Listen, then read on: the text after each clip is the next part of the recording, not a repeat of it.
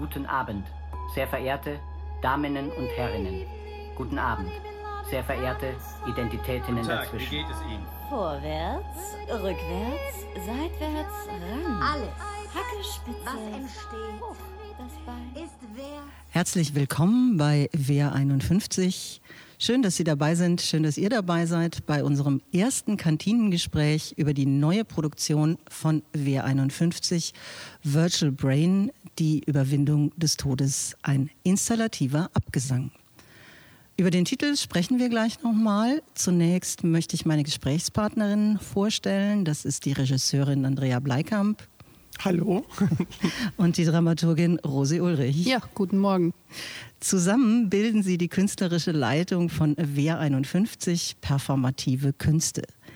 Das WER 51 ist ein freies Ensemble, das in Köln beheimatet ist. Wenn man jetzt mal versucht, das Profil von WER 51 in einem Satz zusammenzufassen, was gar nicht so einfach ist, könnte man sagen, WER 51 sucht für relevante zeitgenössische Themen dramaturgische Formen an außergewöhnlichen Orten, arbeitet dabei interdisziplinär und oftmals mit immersiven Techniken. Etwas immersiv ist auch unser Aufnahmestudio heute. Wir sind im Orangerie-Theater in der Kölner Südstadt, quasi im Bühnenbild vom Virtual Brain ähm, das aus einer geodätischen Kuppel besteht, einem Garteniglo, wie ich jetzt gelernt habe. Und äh, passend ähm, zum Garteniglo finden sich darin ein paar gelbe Gummistiefel, aber auch ein alter Behandlungsstuhl, einzelne Körperteile, Hände, Füße, Oberschenkel äh, ein paar Spritzen, so dass man schon erkennen kann durch das Bühnenbild, um was es denn gehen wird in Virtual Brain. Darüber reden wir äh, in diesem Podcast. Virtual Brain hätte am 25. Februar Premiere gehabt. Ähm, die ist pandemiebedingt ausgefallen, aber es gibt ein Hörspiel und einen Film, auch über den ähm, sprechen wir hier in unserer kleinen Theaterkantine. Der ähm, unser Podcast heißt so Theaterkantine, Kantinengespräche, weil die Kantine der Ort ist oder war, hoffentlich bald wieder ist, an dem sich die Menschen treffen, um zu essen und zu trinken und nicht zuletzt um zu reden. Und das wollen wir hier natürlich auch. Wir sprechen über das Theater, über die Proben, ähm, über die Vorstellung von Virtual Brain. Und ähm, ja, ich freue mich, dass ich Sie durch diesen Sie und euch durch diesen Podcast begleiten darf. Mein Name ist Sandra Neu. Ich bin ähm, Privatdozentin für Medienwissenschaft an der Universität Siegen. Unser Podcast besteht aus insgesamt sechs Folgen, die Themen gewidmet sind, die in Virtual Brain eine Rolle spielen. Unser heutiges Thema für diese Folge der künstliche Mensch. Vorher aber zum Titel. Virtual Brain, das virtuelle Gehirn. Die Überwindung des Todes, ein installativer Abgesang. Rosi, das ist ja ein einigermaßen komplexer Titel. Was meint dieser Titel und warum habt ihr ihn gewählt? Virtuelle Gehirne, das ist ja nicht so weit weg von künstlicher Intelligenz und mit der leben wir ja mittlerweile auch schon ein paar Jahre, Jahrzehnte und äh, sie beeinflusst unser Leben äh, immer mehr.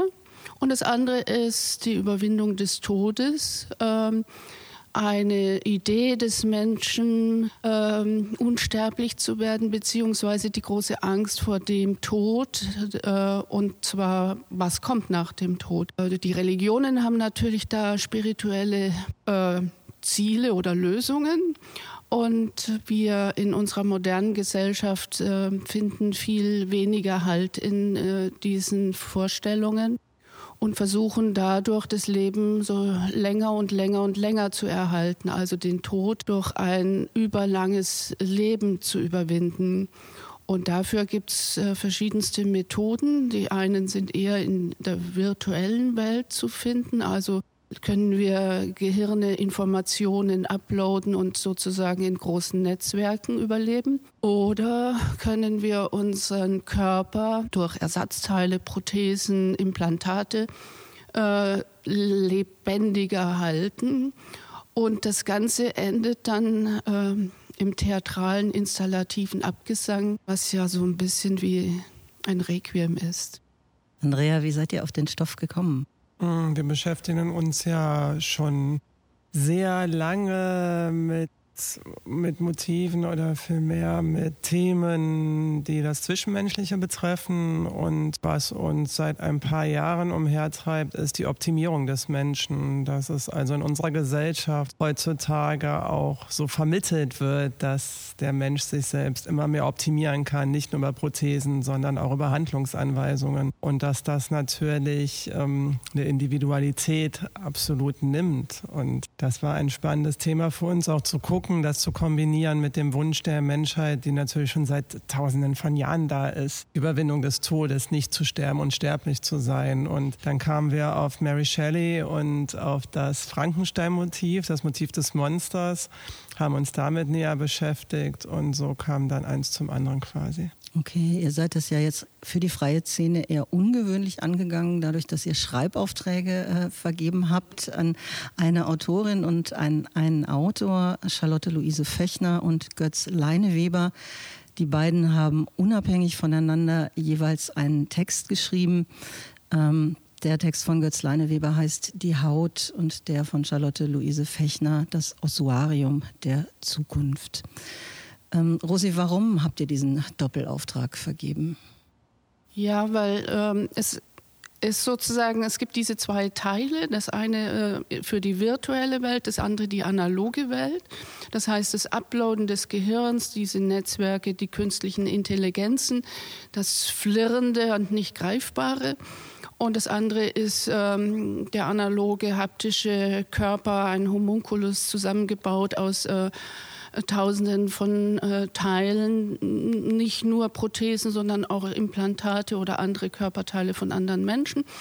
Äh, und äh, die zwei äh, Themengebiete sind ähm, weit auseinander und deswegen kamen wir auf die Idee, dafür jeweils einen Autor zu suchen und ich finde, Charlotte Luise Fechner passt hervorragend auf die flirrenden äh, virtuellen Welten und Götz Leineweber mir so dieses klassisch haptische äh, an sich gerissen und äh, ja, wir sind sehr zufrieden mit beiden Texten, obwohl sie unheimlich äh, unterschiedlich sind, muss man sagen.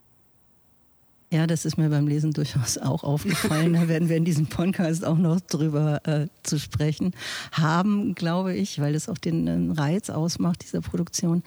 Jetzt habe ich ja vorhin schon gesagt, dass die ähm, Premiere, die eigentliche Premiere ausfallen musste. Ähm, aber ihr habt ja Alternativen gefunden, Andrea. Kannst du ein bisschen was dazu sagen, wie die Texte umgesetzt werden?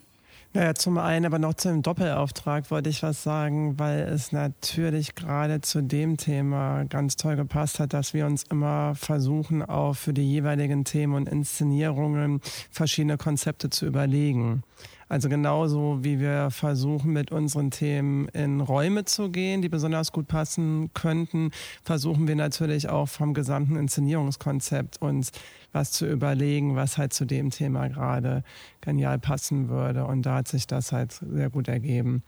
Und wir haben jetzt in dem Fall, ähm, wir haben erstmal ein Hörspiel gemacht wir sind hingegangen und haben uns mit den Schauspielern getroffen, haben beide Texte natürlich gelesen, haben dann aber aus dem Text von der Charlotte Luise Fechner haben wir dann ein Hörspielaufnahmen, haben wir erstmal gemacht, Sprachaufnahmen, haben das durch den Musiker, Komponisten zu einem Hörspiel halt zusammenfügen, komponieren lassen.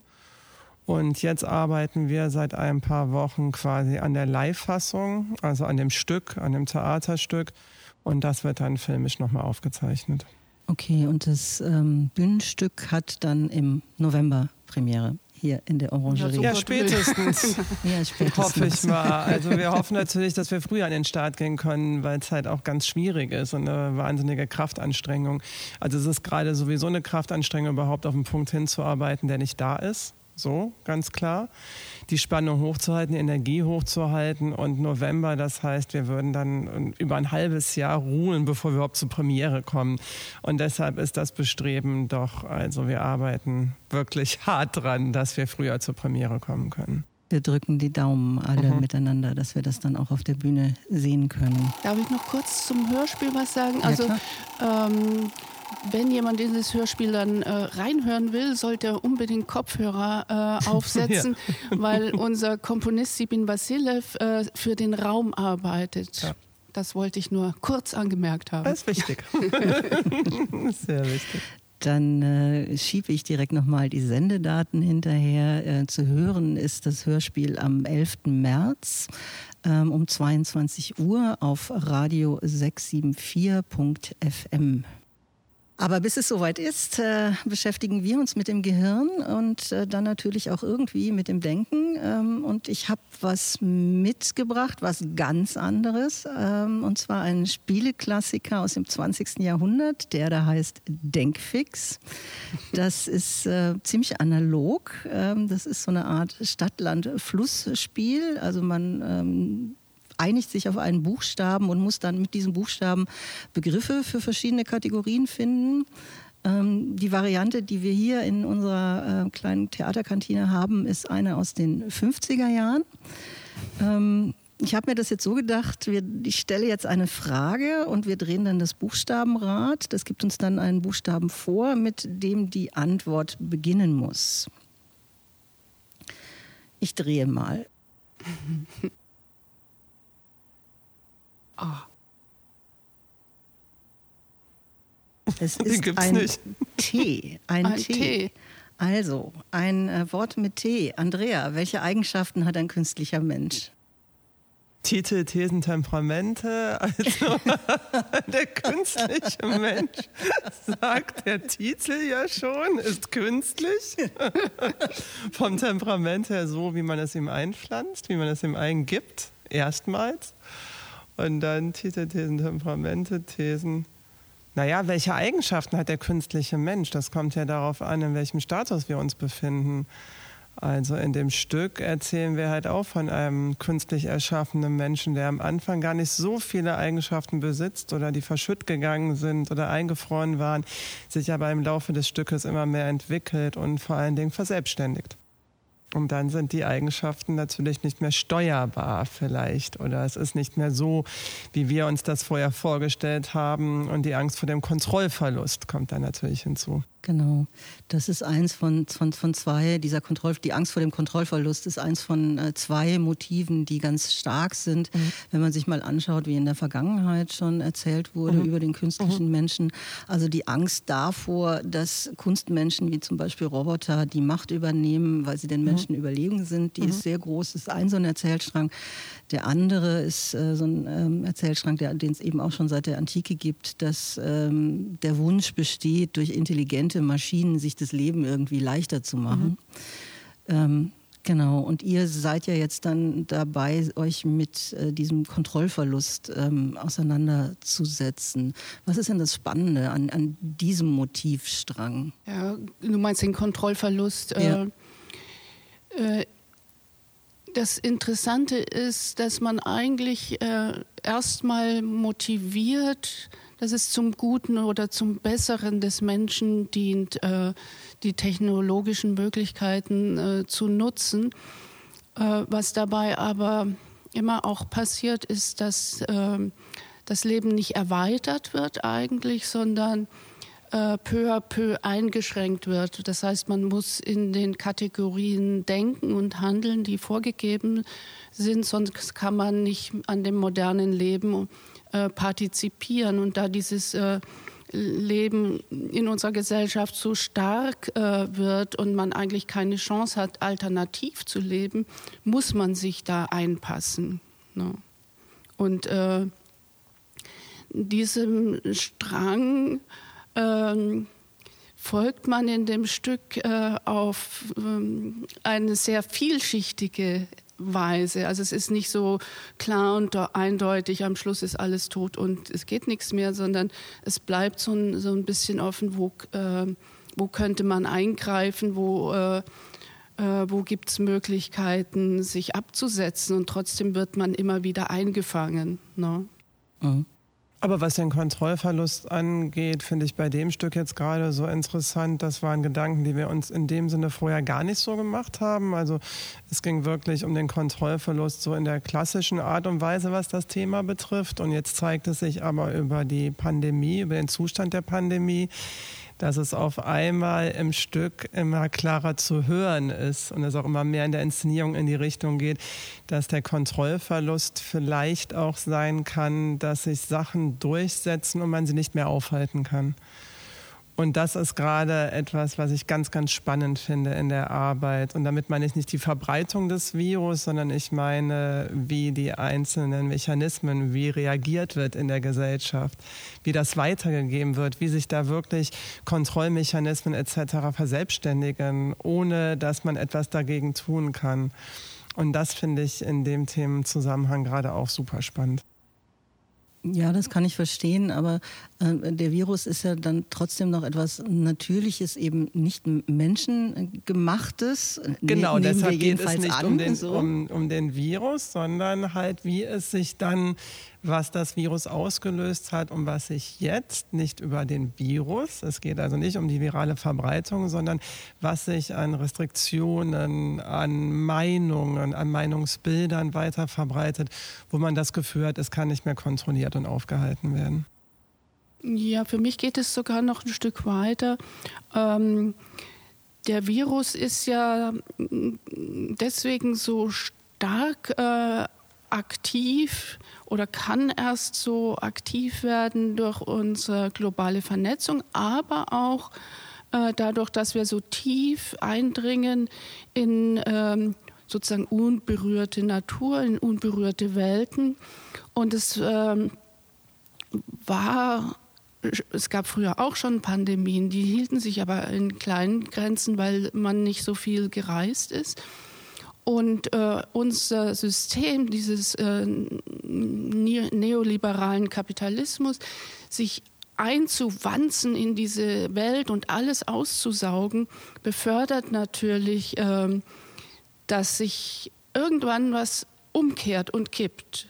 Und ähm, darauf setzt sich dann aber eine Gesellschaft, die verhindern will, dass, dass wir ähm, sozusagen frei agieren, jeder in seiner kleinen Inselwelt, um zu gucken, wie kann ich äh, Lösungen finden, sondern es muss eine große Lösung über das Ganze gestülpt werden. Und dafür braucht es äh, Kontrollmechanismen, die kommen aus diesem System heraus und das hat sich verselbstständigt sozusagen in meinen Augen. Da gibt es keine einzelnen Menschen mehr, sondern es gibt äh, Notwendigkeiten, systemrelevante, und zwar neoliberale, systemrelevante ähm, Züge da drin und äh, die verselbstständigen sich und zwingen uns in ein Leben, das sagt, äh, wir müssen das äh, tun, wir müssen das tun, wir müssen das, wir müssen den schützen, die schützen jene und ähm, die Vielstimmigkeit geht verloren, sondern es gibt nur noch diese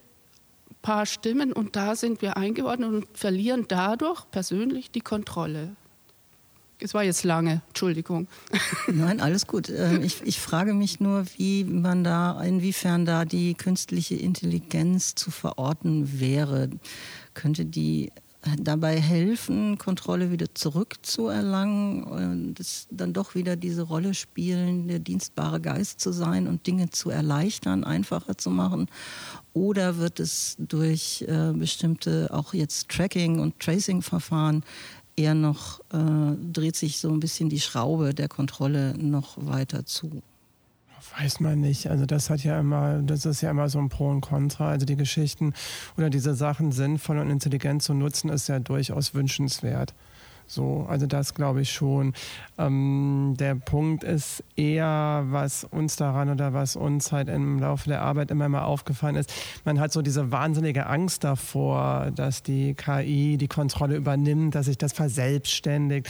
Und ähm, eigentlich ist das aber ein Vorgang, den es ja nicht nur, wo wir bei der KI Angst haben müssen, das ist ein zutiefst menschlicher, den es auch in dieser Form schon seit Jahrtausenden gibt, dass sich Gedanken manifestieren, verselbstständigen und dass man so halt, was Rosi eben auch beschrieben hat, das ist dann ja ein absoluter Kontrollverlust. Und das ist halt, was gerade in der Arbeit spannend wird und immer mehr rauskommt. Wir haben so unglaubliche Angst vor dem Kontrollverlust durch die KI. Okay. Nicht ganz so neu, ist halt vielleicht nur ein anderes Medium. Ja. Ich meine, dieses, ähm, wir haben vorhin auch schon ganz kurz Frankenstein angerissen, da ist dieses Motiv ja auch schon äh, zugegen, dass eben der künstliche Mensch und der Mensch selbst zu Gegenspielern mhm. werden und mhm. der Mensch die Kontrolle verliert ähm, über sein, äh, sein von ihm geschaffenes Wesen. Ähm, der Roman äh, Frankenstein ist 1818 erschienen mhm. Ähm, und die Geschichte, obwohl sie ich die ist wahrscheinlich bekannt, wer kennt Frankenstein nicht, aber ich sage es trotzdem nochmal, dass ähm, da ein, ein Kunstmensch geschaffen wird äh, von Frankenstein. Dieser Mensch wendet sich gegen ihn und wird dann letzten Endes zum Mörder. Ähm, das Interessante ist, und deswegen ist dieser Roman Frankenstein vielleicht auch noch ähm, doppelt, äh, doppelt spannend für die Produktion. Mary Shelley hat das ja auch während so einer Art Quarantäne geschrieben. Mhm. Ähm, in der Nähe des Genfer Sees hat sie mit ein paar Freunden in einem Haus festgesessen, was sie wegen ganz extrem schlechten Wetters nicht verlassen konnte. Ähm, und das hat Charlotte Fechner so inspiriert, dass sie Frankenstein in ihrem Stück äh, zitiert. Und da hören wir jetzt mal rein in das Hörspiel, wie das dann konkret klingt. Es war in einer tristen Novembernacht. Was für ein Wetter. Ein Wetter. Schon wieder.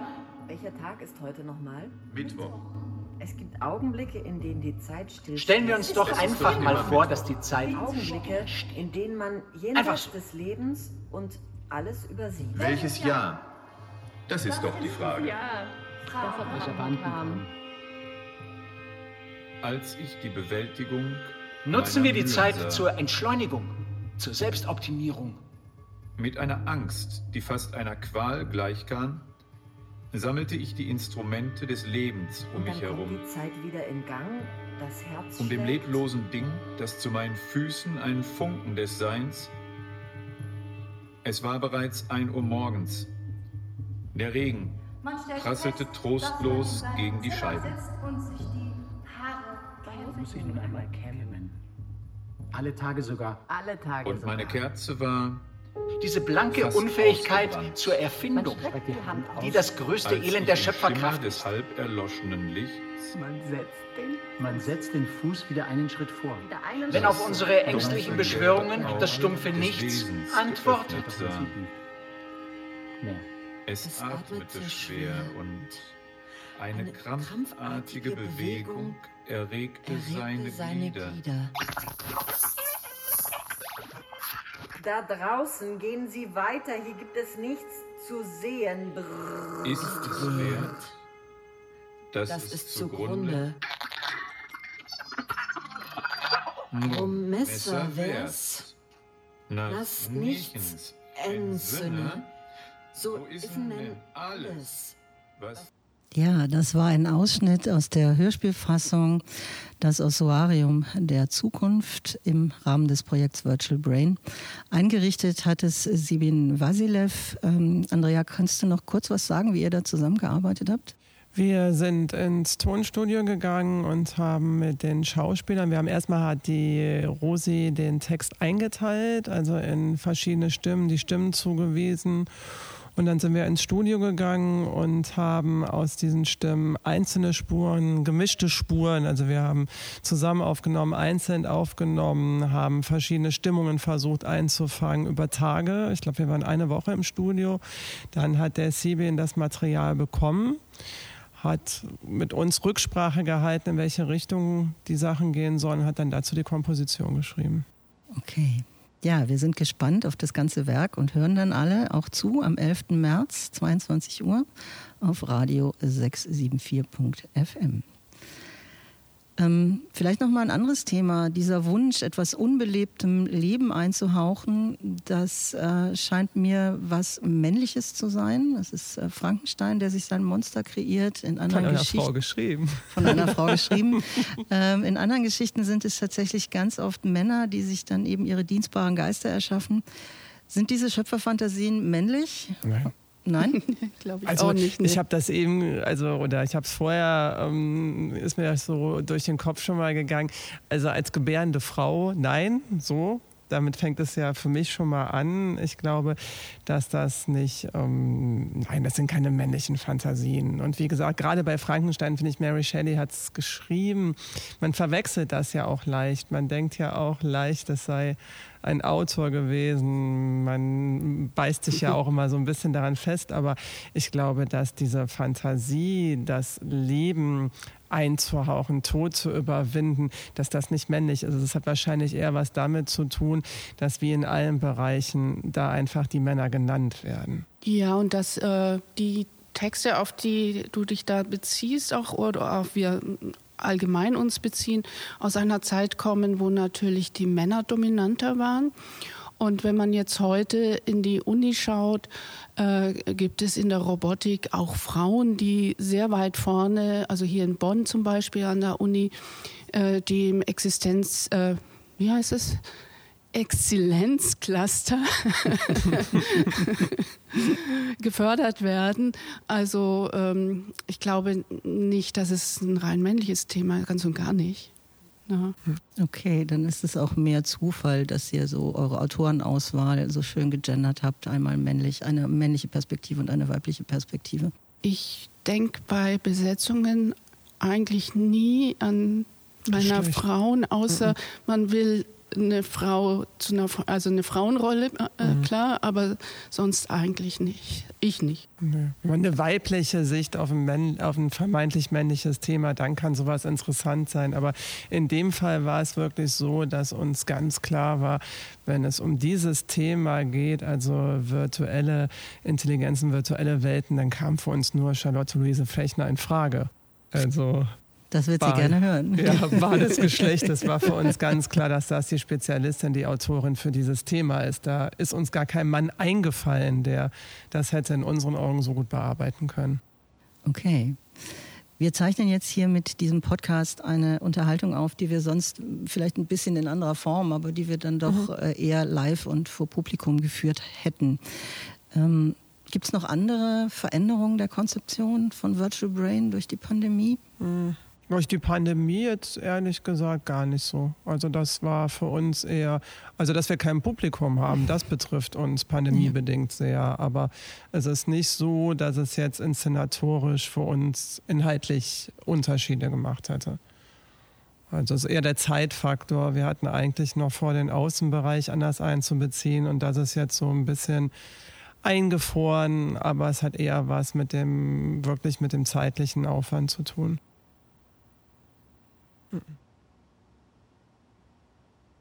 Ich bin mir da nicht so ganz sicher. also ähm, beim, was es schon macht, ist natürlich, äh, es fordert einen heraus, über neue Möglichkeiten nachzudenken, also auch digitale Möglichkeiten. Und äh, wie erreicht man das Publikum, wenn man sich nicht lebendig begegnet? Ne? Das sind schon die Fragen.